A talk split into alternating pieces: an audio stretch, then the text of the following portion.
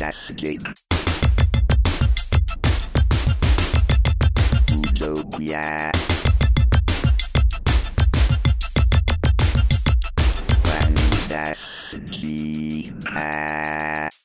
Herzlich willkommen zu Fantastica, dem Podcast, in dem ich euch Science-Fiction-Literatur aus dem ehemaligen Ostblock präsentiere.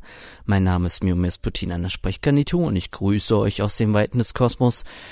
Und ähm, das Buch, das ich euch heute mitgebracht habe, das stammt aus der ehemaligen DDR. Und zwar ist das von Johanna Braun und Günter Braun Der Irrtum des großen Zauberers aus dem Jahre 1972. Sorry. Im fernen Land Plicato regiert ein Typ namens Multimultiplicato. Und der Typ ist ein großer Techniker, Erfinder und ähm, so großartig in seinen technischen Errungenschaften, dass er sich selbst äh, der große Zauberer nennt. Und ähm, die größte Erfindung, die er gemacht hat, das ist die Birne. Und die Birne ist äh, nicht nur irgendeine Birne, weil äh, Birnen gab es auch schon vorher, aber die Birne, die er erfunden hat, beinhaltet ein bestimmtes Vitamin, das Vitamin Gamma. Und dieses Vitamin hat äh, eine Besonderheit, es macht die Leute einfach glücklich und zufrieden, dass sie halt so, na, sich mit der Realität abfinden. Und daher, ähm, ja, sich eigentlich um nichts mehr großartig kümmern wollten und auch nicht mehr tun. Und brauchen sie auch nicht. Denn äh, Multimultiplicator hat aus äh, diverserlei Gründen ähm, nicht so wirklich ernsthaften Vertrauen, so was sie in die Zuverlässigkeit von Menschen gesteckt werden könnte. Ja, ganz im Gegenteil, er ist eher so der über, festen Überzeugung, will man Zuverlässigkeit haben, dann kann man die wirklich nur von Maschinen bekommen. Und ähm, daher baut er auch für alle möglichen Sachen auch Maschinen, so dass im Endeffekt Menschen überhaupt gar nicht mehr großartig was machen müssen. Sie müssen auch nicht mehr denken, sie müssen auch nicht nichts mehr können und können stattdessen halt ihre gesamte Zeit damit verbringen, äh, in sogenannte Mostonic-Zentren zu gehen. Und das sind so, ähm, ja, quasi ähm, Erholungszentren, in denen man ähm, Spiele spielen kann und ähm, Saft kaufen kann und sich zu Gemüte führen. Und natürlich alles nicht so normaler Saft oder normale Spiele, sondern alles hat mit der Birne zu tun. Und das führt natürlich auch mit der Zeit dazu, dass die Leute anfangen, so ein bisschen, ja, runstümlich in der Rübe zu werden. Also sind nicht mehr so sonderlich imstande zu denken, weil, wozu auch? Auch ähm, was Weiterbildung generell, also auch Schulen anbelangt, befindet sich alles auf dem absteigenden Ast. Und auch ähm, diejenigen, die früher halt Lehrer waren oder Wissenschaftler, ja, wurden im weitesten Sinne halt wegrationalisiert, weil, na, gibt ja Maschinen, die ihre Aufgaben erledigen und viel besser, viel effizienter und viel zuverlässiger, als das Menschen jemals könnten. Und dementsprechend äh, gibt's eigentlich keine Verwendung mehr für die ganzen Leute. Und in diesem Land lebt Oliver Input, das ist ein kleiner Junge, der in einem ärmlicheren Teil von Plicato lebt. Und ähm, er ist einer der wenigen Glücklichen, der noch zur Schule gehen kann. Und ähm, da denkt man sich jetzt so, oh, Bildung in einem Land, in dem Bildung nicht mehr so groß geschrieben wird. Naja, mehr oder weniger, die Schule ist eigentlich mehr oder weniger so eine baufällige Baracke. Und der Lehrer, der früher mal so ein bisschen größerer Wissenschaftler war, aber absolut nicht mehr gebraucht wird und daher auch wegrationalisiert wurde. Dieser Wissenschaftler oder jetzt Lehrer, der auch nur noch von arbeitslosen Unterstützung leben muss, betreibt die Schule mehr oder weniger halt nur noch auf ähm, ehrenamtlicher Basis. Das auch nicht wirklich ernsthaft jetzt mit Begeisterung. Dementsprechend gestalten sich auch die Inhalte. Das heißt so, man könnte jetzt meinen, so Schule, okay, so ein alter Haudegen wird wahrscheinlich noch so das richtig gute Wissen noch vermitteln, wenn auch äh, vielleicht ein bisschen desillusioniert, aber Hauptsache noch alte Mathematik und Geografie und Physik und all sowas. Da kann auch Oliver Input sich glücklich schätzen. Eigentlich nicht. Der Schulalltag beginnt eher damit, dass alle äh, Schüler in der Klasse sitzen und ähm, alle erstmal ein bis zwei Birnen essen und nicht nur einfach so essen, sondern auf Kommando des Lehrers halt auch rhythmisch kauen. Damit beginnt jeder Schulalltag und nachdem halt die ganzen Schüler und auch der Lehrer halt ihre Birnen gegessen haben, werden sie erstmal so ein bisschen ramdösig in der Rübe und äh, sind absolut nicht mehr imstande, großartig noch zu denken und eher so äh, äh, hängen sie da auf den Bänken rum. Und irgendwann kommt auch der Lehrer dann mal dazu, so den Schülern so ein bisschen was beizubringen und äh, naja, es kommt auch ein bisschen Mathematik vor und so, aber es ist eher so in Bezug auf halt die Birne. Das heißt, Volumenberechnung der Birne, das heißt so, äh, wir gucken uns an, was so im Inhalt, also was so an Stoffen in der Birne ist.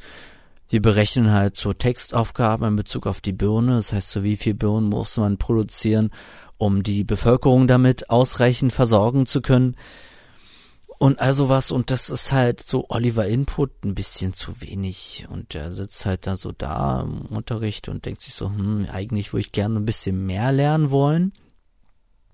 Und irgendwann bricht er in die Bibliothek der Schule ein.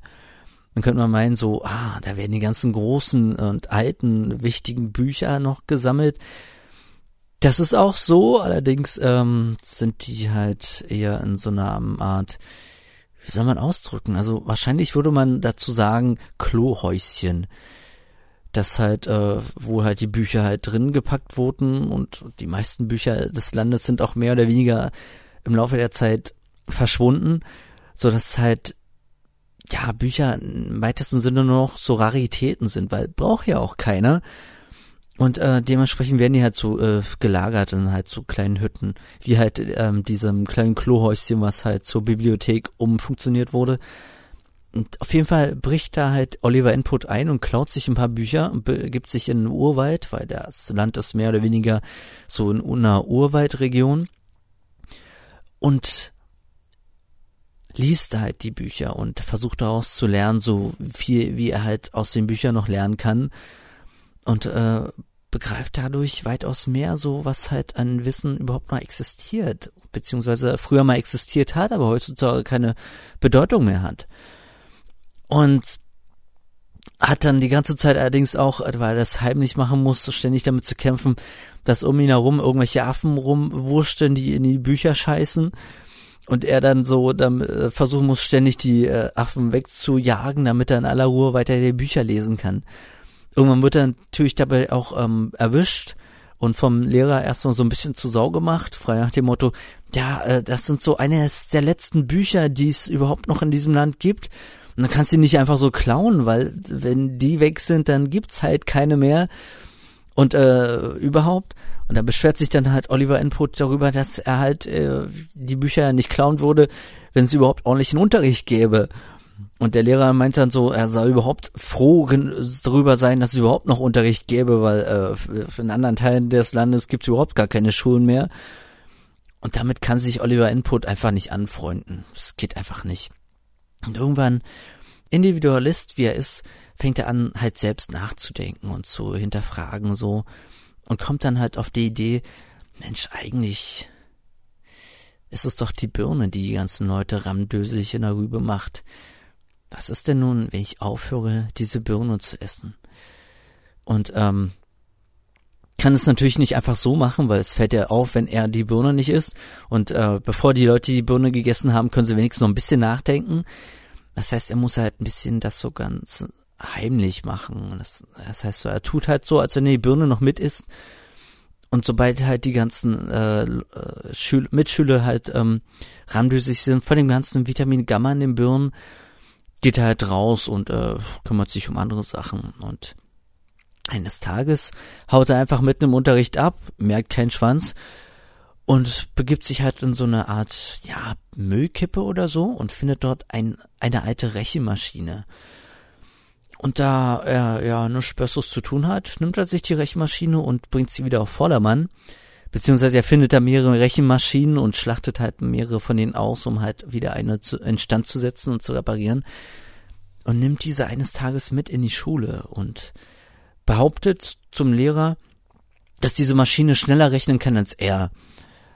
Und der Lehrer, der halt äh, nicht so wirklich Fan davon ist, wegrationalisiert zu sein, lässt es drauf ankommen und sagt so, äh, also ich kann mir nicht vorstellen, dass eine Maschine wirklich ernsthaft schneller rechnen kann als ein Mensch, weil ein Mensch ist immer noch was Besonderes. Und äh, dann kommt es halt dazu, dass die beiden dann äh, so eine Art Wettrechnen veranstalten. Während dieses Wettrechnens kommt eine kleine Schlange ins Schulgebäude reingekrochen und die kriegt halt die Maschine und ähm, behindert diese Maschine so beim Berechnen, wodurch die Maschine halt länger braucht, um zu rechnen als der Lehrer und der Lehrer kriegt natürlich die Rechnung dieser Aufgabe schneller raus und meint dann so, ja, siehst du, ich kann schneller rechnen als die Maschine. Das heißt, ein Mensch ist immer noch besonders, also mehr besonders als eine Maschine. Und dann haut die äh, Schlange wieder ab. Und dadurch rechnet die Maschine wieder schneller. Und der Lehrer flüchtet sich natürlich in äh, Ausreden in Form von, ja, äh, ich bin jetzt nur ein bisschen müde, sonst würde ich jetzt äh, weitaus schneller rechnen können. Und Oliver Input ist aber der Ansicht so, ach komm, geben Sie ruhig zu, äh, Sie, Sie sind langsamer als eine Maschine und Maschinen sind weitaus besser zur Berechnung von irgendwelchen Sachen. Und das äh, deprimiert den Lehrer so extrem, dass äh, er einfach nur auch sagen kann, äh, also äh, Oliver Input, wenn das so weitergeht mit dir, wird es nochmal ein schlimmes Ende mit dir nehmen. Und äh, ja, Oliver Input nimmt seine Rechenmaschine mit halt raus. Weil er äh, auch nicht so wirklich ernsthaft damit klarkommt, dass äh, die Leute absolut nicht einsehen wollen, dass er, ja, dass es weitaus mehr Wissen vermittelt werden könnte in der Schule und dass es weitaus mehr Möglichkeiten existieren in der Technik, aber halt äh, keiner mehr in der Lage ist, großartig zu denken wegen dieser scheiß Birne.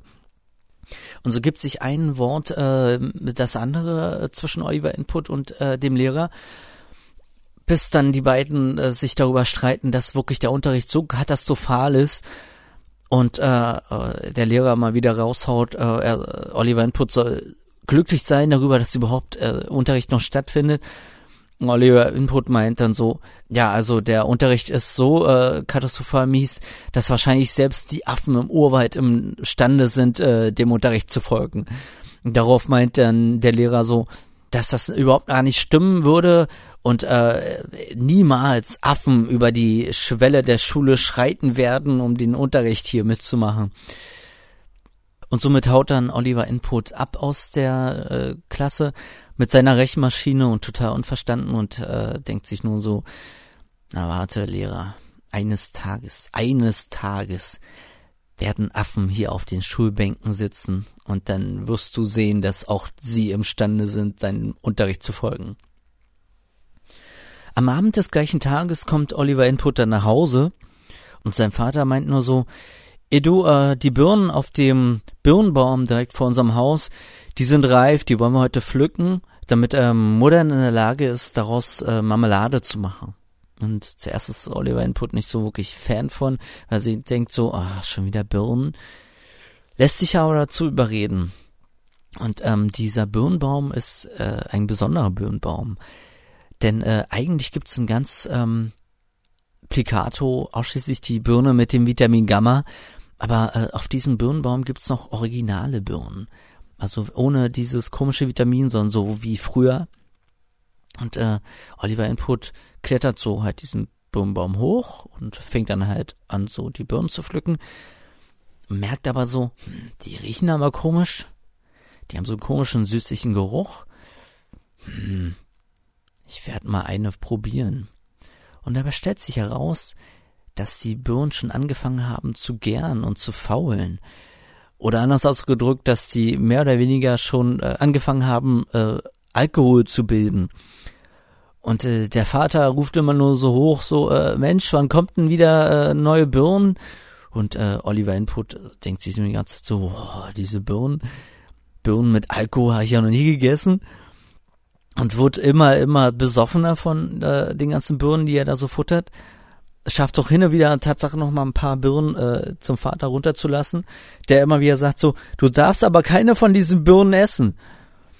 Aber ist Oliver Input natürlich vollkommen egal. Der sagt zwar immer so, ja, ja, hm, mache ich nicht, futtert aber trotzdem immer noch eine Birne nach der anderen. Und wird davon äh, so stockbesoffen, dass er erstmal so die nächsten zwei, drei Tage im Bett liegt, weil er totalen Kater hat und nicht imstande ist aufzustehen. Ist aber der Ansicht so, ey, das war es wirklich wert.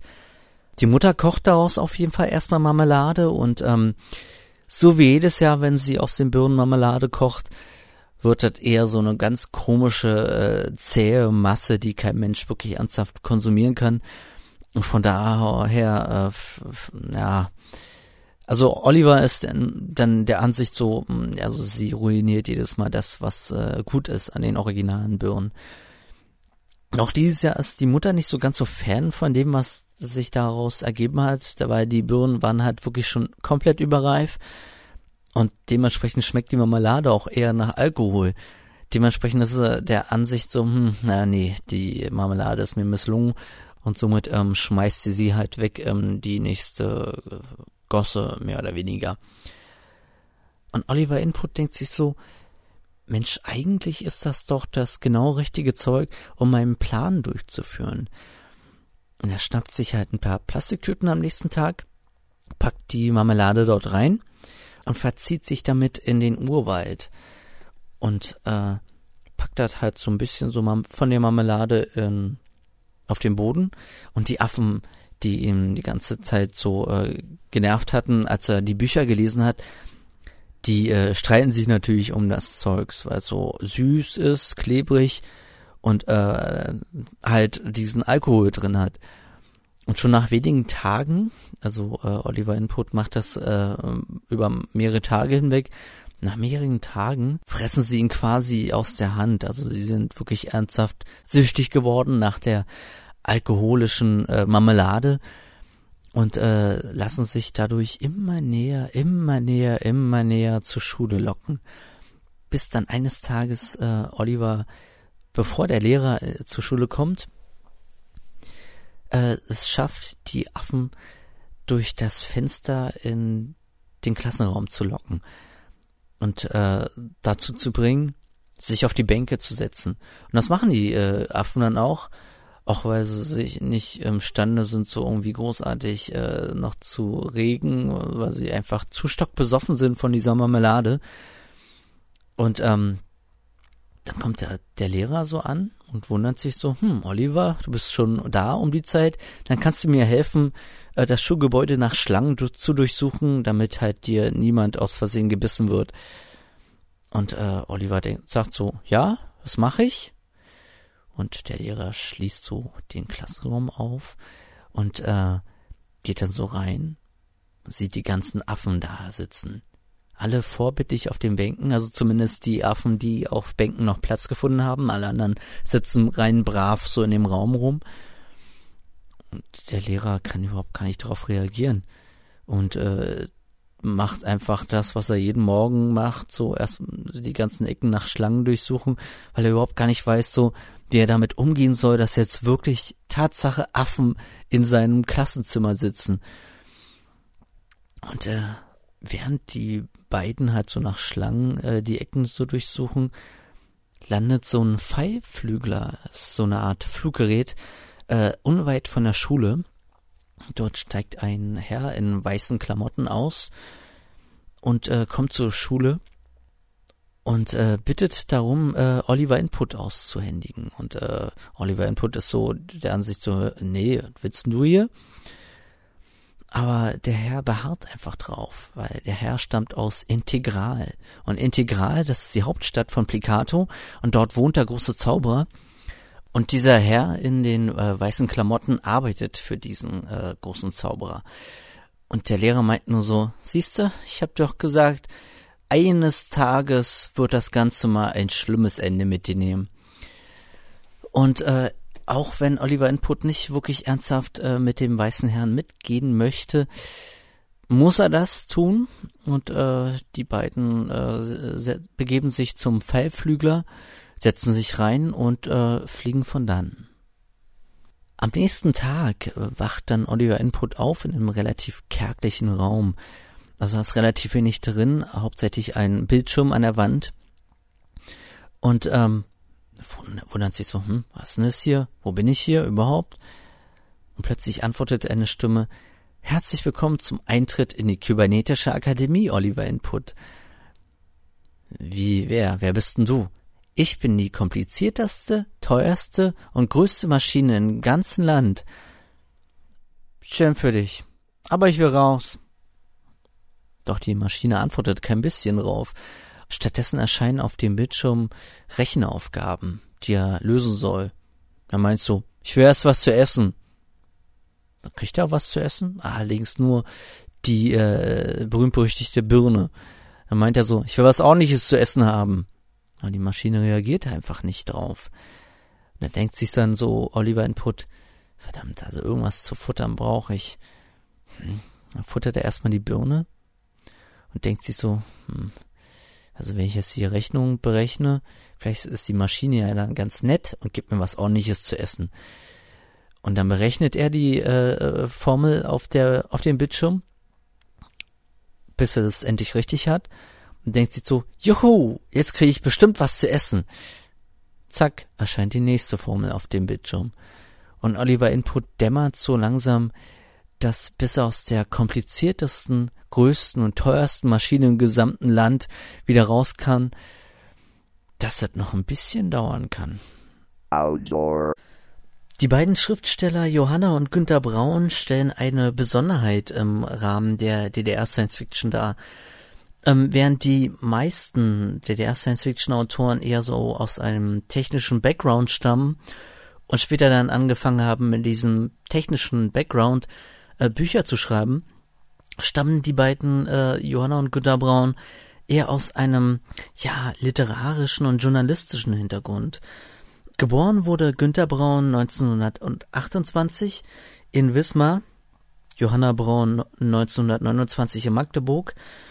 Und ähm, die Berufe, die die beiden hatten, zeigen schon ein bisschen sehr stark, welchen anderen Background sie hatten. Beispielsweise war Günter Braun sowohl Apothekergehilfe, Lokalreporter, Redakteur und Bibliothekar. Johanna Braun war Landarbeiterin, Kaufmannslehrling, Stenotypistin, Sekretärin, Redakteurin und Reporterin. Also weniger so das, was man eigentlich erwartet als ähm, Background für einen Science-Fiction-technischen Hintergrund. In den 50ern haben sie dann angefangen, ähm, Bücher zu schreiben. Und zwar konkret ähm, eher so Jugendbücher, sind dann später so um die 60er Wende rum dann zu Büchern übergegangen, die sich eher so mit wandelnden Rollenbildern auseinandersetzen. Und erst im Jahre 1972, ähm, eben erst mit äh, Der Irrtum des großen Zauberers, sind sie richtig so in der Science Fiction und in der Fantastik angekommen. Vorher hatten sie schon einige Kurzgeschichten im Bereich von Science Fiction geschrieben und veröffentlicht, aber erst ähm, der Irrtum des großen Zauberers war das erste Science Fiction Buch von den beiden. Die äh, ganzen darauffolgenden Bücher, äh, auch aus der Science Fiction jetzt aufzuzählen, würde jetzt zu weit führen, da sie ein sehr großes äh, Schaffenspensum hatten. Also ich bin jetzt nicht so ganz so sicher, aber wahrscheinlich werden es schon so um die 30 oder so Bücher sein. Auch nach der Wende haben sie noch einige Bücher veröffentlicht. Was noch zu erzählen wäre, ist, dass sie ähm, zum Ende der DDR-Zeit einige Bücher nur noch ähm, der BRD veröffentlichen konnten, dass es so ein bisschen Schwierigkeiten gab mit den, ähm, ja, mit der politischen Richtlinie, die zu DDR-Zeiten halt existierte und äh, da wurde ja durchaus äh, von oben so ein bisschen auch mit reingeredet, was jetzt veröffentlicht werden darf und was nicht. Somit haben sie äh, im Laufe von ja so knapp 40 Jahren schätzungsweise ähm, eine Unzahl an Büchern rausgebracht und äh, das letzte Buch war dann 1998 das Buch Herr Amorph. Was man zu den Browns noch sagen kann, ist die Tatsache, dass sie einen sehr äh, verschrobenen und sehr schrulligen äh, literarischen Stil ähm, ja bedient haben. Also, dass ähm, man ihnen anmerkt, dass sie halt eben gerade nicht aus einem technischen Background, sondern aus einem schriftstellerischen Background kommen und die Bücher, die sie schreiben, daher auch äh, sehr sprachlich sich abheben, während in den meisten DDR-Science-Fiction-Büchern es wirklich um die Beschreibung geht, äh, auch die technischen Aspekte und äh, auch hin und wieder mal ein bisschen Humor, sind die Browns sehr stark, ähm, wie soll ich es ausdrücken, stilisiert in dem, wie sie etwas darstellen. Sie spielen mit äh, der mit der Art und Weise, wie sie erzählen. Sie spielen damit, ähm, dass durchaus auch mal ständig gesprungen wird zwischen äh, direktem Dialog und indirektem Dialog. Und äh, haben durchaus auch eine äh, einen sehr ausgefeilten ja Sprachstil, aus dem der Erzähler halt ähm, im Normalfall erzählt. Das ist gerade bei äh, der Irrtum des großen Zauberers sehr stark zu bemerken. Und das werdet ihr gleich noch ähm, in der Textprobe hören ja, 2008 sind die beiden dann innerhalb von relativ kurzer Zeit dann in Schwerin gestorben. Und äh, viel mehr gibt's zu den beiden eigentlich nicht mehr zu sagen. Außer, dass sie wirklich ein sehr großes Werk hinterlassen haben und dass auch die äh, Nicht-Science-Fiction-Bücher durchaus sehr stark eine Leseempfehlung sind. Aber ähm, bevor ich jetzt anfange mit Leseempfehlungen und damit äh, das dem Fazit vorweggreife, kommen wir doch lieber zur nächsten Rubrik, die da wäre. Ich stellte fest, dass ich in einem kleinen Zimmer saß, das ungemütlich sauber war und gleichmäßig hell beleuchtet, obwohl ich eine Lampe nicht bemerken konnte. Ich saß auf einem grauen Teppich, der struppig war wie trockenes Gras. Einen Stuhl gab es nicht, auch kein Fenster und keine Tür, kein Bild an der Wand, kein Spiegel, nichts. Ich dachte, jetzt sitzt er drin. Aber wo drin? Ich saß in etwas, aus dem ich nicht raus konnte, so viel war sicher. Mit einem Mal kam es mir vor, als ob sich jemand räusperte. Dann sagte eine tiefe Stimme Oliver Input, ich beglückwünsche dich zu deinem Eintritt in die Kybernetische Akademie. Eintritt ist gut. Ich bin nicht eingetreten. Jemand hat mich reingesetzt. Wer bist denn du, dass du mich hier beglückwünschst? Ich bin diese Akademie, in die du dich begeben hast. Ich habe mich nicht reinbegeben. Das wollte ich unbedingt richtig stellen. Und was bist du für eine Akademie? Ich bin die größte, komplizierteste, teuerste Maschine im ganzen Land. Hm, das ist sicher sehr angenehm für dich, aber ich möchte raus. Die Maschine sagte darauf nichts. Vielleicht war sie beleidigt ich untersuchte die Wände und eine kam mir vor, als ob sie eine Tür wäre. Sie hatte eine senkrechte Mittellinie, aber keinen Ritz und keine Klinke. Da war nichts zu machen. Und der graue Teppichboden zeigte keine verräterische Stelle. Ich klopfte ihm mit der Faust ab. Es klang dumpf. Wer weiß, in was für einen Steinkasten oder in was für einen tiefen Keller ich eingesperrt war. Immerhin gab es keine Schlangen. Und es roch auch nicht nach Birnen. Es roch nach nichts. Nicht einmal nach Maschinenöl. Danach rochen wahrscheinlich nur billige Maschinen. Gehörte die sprechende Maschine zu einer vornehmeren Sorte? Mir war es ganz egal, ob die Maschine vornehm war und ob sie roch. Ich wollte wissen, was sie mit mir machen wollte oder sollte. Maschinen wollen nicht, sondern sollen. Maschinen müssen immer etwas machen, wenn sie nicht gerade kaputt sind. Und mir war klar, dass die teuerste, komplizierteste Maschine des Landes etwas mit mir vorhatte. Es konnte nichts Angenehmes sein. Sicher würde sie mich quälen. Aber nichts rührte sich. Der Teppich blieb, die Beleuchtung blieb, die Geruchlosigkeit, die ungemütliche Sauberkeit, die Temperatur, nicht warm, nicht kalt. Ich legte mich auf den Teppich. Ich dachte, auf welche Weise würde ich die Maschine quälen? Nachdem ich lange überlegt hatte, fand ich, dass sie schon dabei war, indem sie überhaupt nichts tat. Trotz der unerfreulichen Aussichten schlief ich ein. Bekannter Geruch stieg mir in die Nase. Vor mir lag auf dem Teppich eine gewaltige Plicatobirne, rosa-gelblich-grün mit braunen Flecken. Am Stiel ein blaues Pappsiegel Exportqualität. Ich dachte gleich, die fasst du nicht an. Ich überlegte auch, wie die Birne reingekommen war.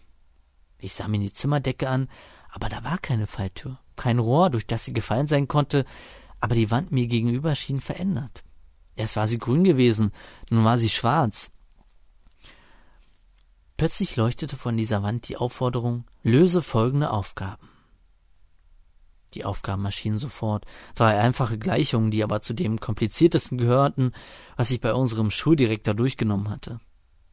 In der Zeit vor der neuen Birnernte, wenn die alten eingekellerten Birnen ihre meisten Vitamine und vor allem das Vitamin Gamma verloren hatten, Gab bei denen von uns, die nicht ganz bekloppt waren, ein bisschen Unterricht aus dem Nachschlagewerk für Mathematik. Aber viel kam dabei nicht heraus. Er jammerte, wir hätten nicht die richtigen Grundlagen, uns fehle alles, und er rechnete uns die Aufgaben dann selbst vor, und wenn es ein paar von uns zu dämmern schien, war auch schon wieder die neue Birnernte da, und das Vitamin Gamma konnte wieder wirken. Etwas von diesen Gleichungen musste bei mir hängen geblieben sein. Ich hatte ja im Urwald auf der Astgabel gesessen und im Nachschlagewerk studiert, und wenn ich keine Birnen aß, war mein Gedächtnis ganz brauchbar, und ich dachte, dass ich diese Gleichung, wenn ich mich ein bisschen anstrengte, schon lösen würde. Also wenn es ums Leben geht oder darum, dass ich hier rauskomme, werde ich es schon können. Aber ich musste erst mal herauskriegen, ob es wirklich um sowas ging. Ich sagte, ich habe nichts zum Schreiben. Untersuch die Wand, sagte die tiefe Maschinenstimme. Am unteren Ende befindet sich ein System von Knöpfen mit Zahlen, Buchstaben, mathematischen Zeichen. Die hatte ich auch schon gesehen. Aber man muss nicht alles sagen, was man sieht. Drück den Knopf mit der Bezeichnung 1, sagte die Maschine. Ich ließ mir dabei Zeit. An der Wand erschien, als ich schließlich drückte, eine feurige Eins. Drück den Knopf mit dem Zeichen Plus. Ich drückte, aber gemütlich, an der Wand tauchte ein feuriges Plus auf. Das machte mir Spaß. Ich fing an, die ganze Wand mit Zeichen zu mustern. Ein hässlicher Klingeton störte mich. Das Muster verschwand, bloß die Aufforderung, die Aufgabe zu lösen und die drei Gleichungen leuchteten weiter. Man soll es jemand, der angibt, die größte, teuerste, komplizierteste Maschine im ganzen Land zu sein, nicht leicht machen. Denn erstens musste mir diese Maschine erstmal beweisen, dass sie wirklich die größte, teuerste, komplizierteste war. Und zweitens, wenn man eingesperrt ist, kann man es sich nicht erlauben, eine trübe Tasse zu sein und alles zu machen, was einem befohlen wird, dann macht die Maschine mit einem nämlich alles. Ich nahm die dicke mit dem Siegel und schmiss sie an die Wand. Der Saft lief langsam über die feurigen Gleichungen. Ich tippte auf dem Knopfsystem. Für Birnen arbeite ich nicht. Der Saft bekleckerte auch diesen Satz. Ich machte die Augen zu, um der Maschine großzügig Gelegenheit zu geben, mir besseres Essen hinzulegen. Aber als ich sie aufmachte, stand an der Wand noch immer der blöde Text und auf dem Fußboden lag noch immer die zermatschte Birne. Vielleicht geht diese mit glattem, grauem Kunststoff belegte Tür doch auf. Ich warf mich gegen sie und setzte auch meine Fingernägel ein, mit denen ich die Mittellinie der Tür auseinanderbiegen wollte, aber die Tür ging darauf nicht ein. Ich hatte inzwischen gewaltigen Hunger bekommen. Seit dem Abend, auf den der Morgen folgte, an dem ich die Affen aus dem Urwald lockte, hatte ich nichts mehr gegessen. Ich fühlte mich ganz schwach. Ich dachte, wenn du so schwach bist, wirst du hier nie ausbrechen können, und dir fällt nichts ein. Ich glaubte die Birnenreste vom Teppich, sie schmeckten besser als die alkoholisierten Birnen von unserem Baum in Wittergam, ein bisschen bitter wie nach Mandeln, aber feiner. Bloß satt wurde ich nicht. Ich dachte, wenn du die Aufgaben löst, kriegst du vielleicht was Besseres. Ich hatte aber nur eine Aufgabe. Dann sagte ich, ohne Essen arbeite ich nicht weiter. Das regte die Maschine nicht auf. Ich ärgerte mich, dass ich den Kompromiss mit der Birne gemacht hatte. Man soll das nicht. Jetzt sagte die Maschine sicher, sie könne mit mir umspringen, wie sie wollte. Mein Magen knurrte aber furchtbar, und ich rechnete auch noch die zweite Aufgabe. Es fiel mir nicht leicht, ich musste mehrmals ansetzen, und jedes Mal erschien an der Wand das Wort falsch. Und als ich fertig war und Essen verlangte, gab es wieder nichts, auch nach der dritten Aufgabe nicht. Ich musste noch drei neue Gleichungen ausrechnen, die waren schwieriger, und ich überlegte ernsthaft, ob ich nicht lieber hungern sollte. Bei jeder Gleichung, die ich löste, bildete ich mir ein, was zu kriegen. Und jedes Mal war ich der Dumme. Ich war schon bei der zwölften Gleichung, als ich mittendrin aufgeben wollte. Ich spiele nicht mehr mit, sagte ich. Aber die Maschine konnte unfertige Gleichungen nicht vertragen. Sie klingelte widerwärtig. Lange hielt ich das Geklinge nicht aus. Mein Kopf klingelte wie wild. Mit Mühe und Not erledigte ich auch noch die zwölfte Gleichung. Nun ist aber Schluss, sagte ich. Da erschien an der Wand das Wörtchen Pause. Ich wollte ein bisschen auf dem Knopfsystem spielen, aber es funktionierte nicht mehr. Aus der Wand sprang ein Streifen Schokolade. Keine, die wie Sand zwischen den Zähnen knirscht, sondern solche, die sahnig am Gaumen klebt. Nach der Pause funktionierte das Knopfsystem wieder, neue feurige Aufgaben tauchten auf, und ich rechnete noch eine Stunde. Nach jeder Aufgabe sagte ich zwar, dass ich Schokolade wollte, aber die Maschine stellte sich taub. Ich musste auch noch Übungstexte auf dem Knopfsystem nachtippen. Ich tippte mit steifen Fingern und verhakelte mich dauernd hinter den Knöpfen. Plötzlich reagierten die Knöpfe nicht mehr. An der Wand hieß es, mein Tagespensum sei erfüllt. Als ich das hörte, fasste mich doch ein ziemliches Grauen. Ich befand mich also in diesem kleinen Zimmer zur Zwangsarbeit. Die Maschine spielte den Antreiber und Kontrolleur, und weil ich damals im Urwald auf der Astgabel einen Eindruck von der Mathematik gewonnen hatte, konnte ich mir etwa vorstellen, wie lange ich eingesperrt bleiben würde. Wie ich die Mathematik kannte, war es sogar möglich, dass ich nie wieder rauskam. Kein Gebiet ist so unerschöpflich, was Aufgaben betrifft, wie die Mathematik. Es wäre vielleicht möglich, dass ich nach einer bestimmten Zeit hinter den Dreh sämtliche Aufgaben kommen und sie sehr schnell erledigen könnte, aber das würde die Maschine nicht hindern, immer neue Aufgaben zu finden. Je schneller ich damit fertig werden würde, desto mehr würde sie mir aufweisen. Ich saß ganz schön belämmert auf meinem grauen Grasteppich, und mein einziger Trost blieb, dass ich tatsächlich die Affen in die Schule gelockt hatte. Das war eine bleibende Leistung. Zitiert ab Seite 37 in der zweiten Auflage des Buches aus dem Verlag Neues Leben aus dem Jahr 1972. Der Irrtum des großen Zauberers von Johanna und Günter Braun ist ein sehr bemerkenswertes Buch. Ich hatte ja schon in der Rubrik Autor angedeutet, ähm, dass die beiden in einem sehr stark stilisierten Stil schreiben. Das äh, zeigt sich sehr stark auch in diesem Buch, dass äh, hauptsächlich, äh, also ihr habt das schon in der Textprobe uns ein bisschen bemerkt, ähm, der Wechsel zwischen direkter und indirekter Rede und ähm, hauptsächlich, ähm, ja, wie soll ich es ausdrücken? Also das Buch ist sehr stark so eine Art sehr langer innerer Monolog. Ähm, so kann man es vielleicht am ehesten ausdrücken, in dem ähm, Oliver Input halt die ganze Zeit denkt und seine äh, Gedanken, die ständig eine Kommentierung der aktuellen Situation und auch der Welt, in der das Ganze spielt, also im Lande Multiplicato, und das macht das wirklich sehr äh, interessant, weil äh, man sehr viel über die inneren Gedankengänge erfährt. Und äh, was mich durchaus interessieren würde, aber es wird sich wahrscheinlich kaum rausfinden lassen, aber ich vermute mal, Leute, die zu der Zeit äh, geboren worden sind oder zumindest zu der Zeit schon alt genug waren, werden das wahrscheinlich irgendwie bestätigen dass das Buch ein sehr systemkritisches Buch ist, also sehr kritisch dahingehend, dass man nicht irgendwie einen möglichen Scheiß sich einreden lassen sollte von denen da oben und halt sehr stark auch individualistisch denken können sollte und dass man halt ähm, durchaus auch Ansprüche haben sollte gegen die in Anführungszeichen Staatsdoktrin. Was auch bemerkenswert ist, ist die Modernität des Stoffes. Also das Buch ist ja von 1972 und ähm, in diesem Buch gibt es auch äh, auf Seite 6 eine kurze Passage, die möchte ich jetzt gerne mal äh, kurz zitieren. Wenn ich auch ab und zu die Affenscheiße von den Blättern blasen musste, kam ich doch dahinter, was eigentlich Geometrie und Arithmetik bedeuten sollten, dass die Physik angeblich die Lehre von den Körpern sei und welcher technischen Errungenschaften die Leute sich vor 50 Jahren rühmten. Denn in der Schule buchstabierten wir immer aus der Zeitung und schrieben oder rechneten auf den weißen Zeitungsrändern, und jetzt kommt's, und wir zerlegten zum tausendsten Mal die Birne, wir zählten ihre Kerne, bestimmten Farbe und Struktur des Fruchtfleisches und hörten immer wieder vom einzigen Lehrer, der an unserer Schule tätig war, dass ihm vor 30 Jahren, als noch strengere Maßstäbe gegolten hätten, der damalige Landesboss den Titel Schuldirektor feierlich verliehen hätte und so weiter und so weiter. Und ähm, inwiefern das Ganze äh, aktuellen Bezug hat, Ihr habt ja äh, gemerkt, so die, dass äh, der Schulplan sich hauptsächlich um die eine Birne dreht, die äh, Multi Multiplicato ähm, gezüchtet hat.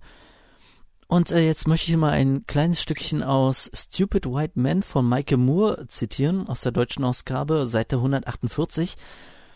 In einem Rechenbuch für die dritte Klasse müssen die Schüler die Bonbons Tootsie Rolls zählen ein von Hershey gesponserter Lehrplan, der in vielen Schulen verwendet wird, arbeitet mit einer Chocolate Dream Machine.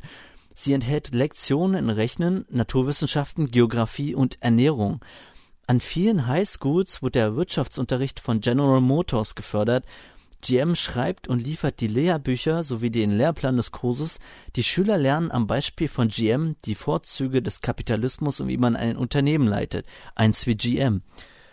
Und ähm, anhand dieses kleinen Stückchens kann man erkennen, so wie heutzutage ähm, äh, in den USA zumindest, wahrscheinlich auch in anderen Ländern, aber in den USA auf jeden Fall Stück für Stück ähm, äh, Unternehmen die Lehrpläne bestimmen und einfach mal ja ihre eigenen firmeninternen Sachen dazu äh, benutzen, ja Schülern was äh, zu vermitteln, natürlich zu Werbezwecken. Und ähm, im Endeffekt ist äh, das genau das, was auch Multi Multiplicato macht mit der Birne, dass äh, in den Schulen, die überhaupt noch unterrichten, halt äh, es ausschließlich um die Birne geht äh, und was in gewisser Weise ja auch wiederum äh, PR ist. Und äh, wenn man sich auch äh, alte Schulbücher aus äh, DDR-Zeiten anguckt und wahrscheinlich auch aus anderen entsprechenden Regimen, äh, fällt einem natürlich auch auf, dass sehr viele Aufgaben sich sehr stark auf das konzentrieren, was äh, die jeweilige Regierung, was ähm, das, der jeweilige Staatsapparat halt von sich gerne ähm, kommuniziert haben möchte. Und äh, das ist schon echt bemerkenswert, dass ähm, trotzdem die DDR nicht mehr existiert, ja in gewisser Weise äh, der Kapitalismus genau das äh, wieder aufgreift, was schon früher halt ähm, ja Ideologien äh, versucht haben durchzuziehen. Und zwar, dass das Schulsystem sehr stark ähm, ja, indoktriniert, wie gefälligst ähm, man zu denken hat. Und das ist halt eines der vielen kleinen äh, Anspielungen und äh, Zitate und kleinen äh, ja, Witzigkeiten, die in dem Buch existieren. Das heißt so, ähm, man kann es durchaus als Unterhaltungsbuch lesen, äh, wo jemand ein in gewisser Weise ähm, dystopisches System versucht irgendwie ja äh, zu ändern ähm, man kann es aber auch wirklich äh, versuchen, äh, als, ähm, wie soll ich es ausdrücken, Metapher zu sehen, als äh, eine Art Allegorie. Und das macht das Buch wirklich sehr, sehr beeindruckend. Und das äh, hilft auch ein bisschen darüber hinweg, dass die Story eigentlich relativ geradlinig erzählt ist. Also im Gegensatz zu beispielsweise Alarme im Tunnel Transterra, was ich ja in der letzten Ausgabe ähm, rezensiert habe, wo es sehr viele äh, parallele Handlungsstränge gab, ähm, haben wir hier eine sehr straighte Story, die von vorne bis hinten durchgezogen wird, aber sehr stark davon lebt, ähm, wie sie halt präsentiert wird und dass die Komplexität halt auch sehr stark durch äh, das Innenleben und die inneren Kommentare von Oliver Input kommen. Insofern ist es auf jeden Fall ein sehr unterhaltsames Buch. Also ich habe ähm, ja, eigentlich hatte ich mir das Buch nur gekauft wegen dem tollen Cover aber im Endeffekt äh, war ich, bin, bin ich echt total begeistert. Also es ist auf jeden Fall eines der Bücher, die ihr unbedingt gelesen haben müsst. Da habt ihr echt äh, wunderbare Unterhaltung. Es ist auch nicht zu kompliziert und es lässt auch wirklich so diesen technischen Aspekt ein bisschen raus, sondern äh, konzentriert sich eher so wirklich auf diesen, ja, fast schon satirisch-ironischen Aspekt von äh, Technik, Hyperbegeisterung. Und das macht das Buch sehr geil. Ich weiß nicht, ob es das noch aktuell zu kaufen gibt. Ähm, auf jeden Fall gab es es aber in verschiedenen Ausgaben, also sowohl in der DDR in verschiedenen Ausgaben als auch äh, in der BRD wurde es veröffentlicht. Insofern ähm, findet ihr es dann relativ schnell auch bei Amazon oder bei Booklooker. Also insofern äh, dürfte es da keine Schwierigkeiten geben, an das Buch ranzukommen. Ja, der Irrtum des großen Zauberers von Johanna und Günter Braun aus dem Jahre 1972. Äh, zuerst äh, meines Wissens nach erschienen im Verlag Neues Leben. Ähm, bekommt von mir eindeutig eine Leseempfehlung. Das war's mit der heutigen Episode von Fantastica. Weitere Informationen wie äh, zum Beispiel die Bezugsmöglichkeiten und äh, ISBN-Nummern für die Bücher, die ich euch äh, vorstelle, haltet ihr auf der Webseite zur Sendung fantastica.mesputine.de. Dort äh, findet ihr auch Möglichkeiten, wie ihr die Sendung unterstützen könnt und äh, könnt ihr auch äh, kommentieren. Haben einige von euch ja schon fleißig getan und äh, mir noch weitere Bücher empfohlen. Das heißt so, ich muss noch sehr viel mir nachkaufen. Freut mich, freut mich, freut mich. Und ähm, ja, ich möchte noch äh, zur letzten Episode etwas sagen. Und zwar hatte ich äh, da äh, vergessen zu erwähnen, dass äh, Michael Samait gerade aktuell an einem neuen Roman schreibt. Und zwar mit dem äh, derzeitigen Arbeitstitel Wir sind der Traum, den Gondon träumt. Und äh, da könnt ihr sogar schon einen kleinen Auszug aus seinem Manuskript lesen. Und zwar auf dem Blog äh, von seiner Seite äh, michael-samait.de. Werde ich nochmal in den Shownotes verlinken. Und äh, da erfahrt ihr dann auch, dass äh, vor kurzem auch äh, diverse Erzählungen äh, veröffentlicht wurden, unter anderem auch eine Erzählung ins Englische übersetzt. Ähm, ich weiß nicht, ob das für euch relevant ist, weil wahrscheinlich könnt ihr mit der Deutschen mehr anfangen, aber wenn ihr es Englischen mächtiger seid, habt ihr dann die Möglichkeit, etwas von ihm zu lesen, ohne Sprachbarrieren zu haben. Ja, was bleibt sonst noch zu sagen? Ich war letzte Woche, also am 13.03., ähm, bei einem äh, Vortragsabend vom äh, Andimon SF Club in Berlin und dort hat äh, Karl-Heinz Steinmüller einen Vortrag gehalten. Und ähm, das war mal sehr interessant, äh, auch mal wirklich äh, unter ja alteingesessenen äh, Lesern der Bücher. Also ich kenne die Bücher, die ich jetzt hier gerade alle lese, ja erst seit kurzem. Und es gibt auch einige, die die Bücher damals noch gelesen haben, als die Zeit noch ähm, ja DDR war und äh, daher auch einen anderen Bezug zu den Büchern haben. Und es war mal sehr interessant, auch mit Leuten, ja, mit einer anderen Sichtweise an die Bücher mal ins Gespräch zu kommen. Und ähm, an diesem Abend habe ich auch eine kleine Überraschung äh, durchaus vorbereiten können. Die erfahrt ihr allerdings erst in der nächsten Ausgabe von Fantastica. Da müsst ihr euch ein bisschen noch gedulden. Also es wird eine Art, ähm, ja, Special geben. Mehr sage ich dazu noch nicht. Ansonsten möchte ich mich noch bedanken für äh, das zahllose Verlinken in äh, diversen Blogs, unter anderem den Blog von Dan Riker, den werde ich auch äh, verlinken. Dort äh, sammelt er Newsmeldungen zum Thema Science Fiction, sehr interessant. Und natürlich auch äh, mich bedanken bei äh, Nerdcore, hoffentlich habe ich es jetzt richtig ausgesprochen, die auch ähm, äh, die Sendung verlinkt haben. Freut mich, freut mich, freut mich. Sind sehr viele neue Hörer dazugekommen und ähm, kann ich mich immer nur drüber freuen. Und ähm, ja, super. Hm. Ähm, ja, ähm, tja, ansonsten fällt mir nichts weiter ein, was ich noch sagen wollte. Deswegen machen wir einfach jetzt mal Schluss. Und ich sage, aus dem Weiten des Kosmos grüßt euch Mio Mesputin an der Sprechgarnitur. Viel Spaß mit der Irrtum des großen Zauberers. In der nächsten regulären Episode von Fantastica versuchen wir zu ergründen, wohin es eigentlich die Götter verschlagen hat. Wir kennen ja nur Gerüchte.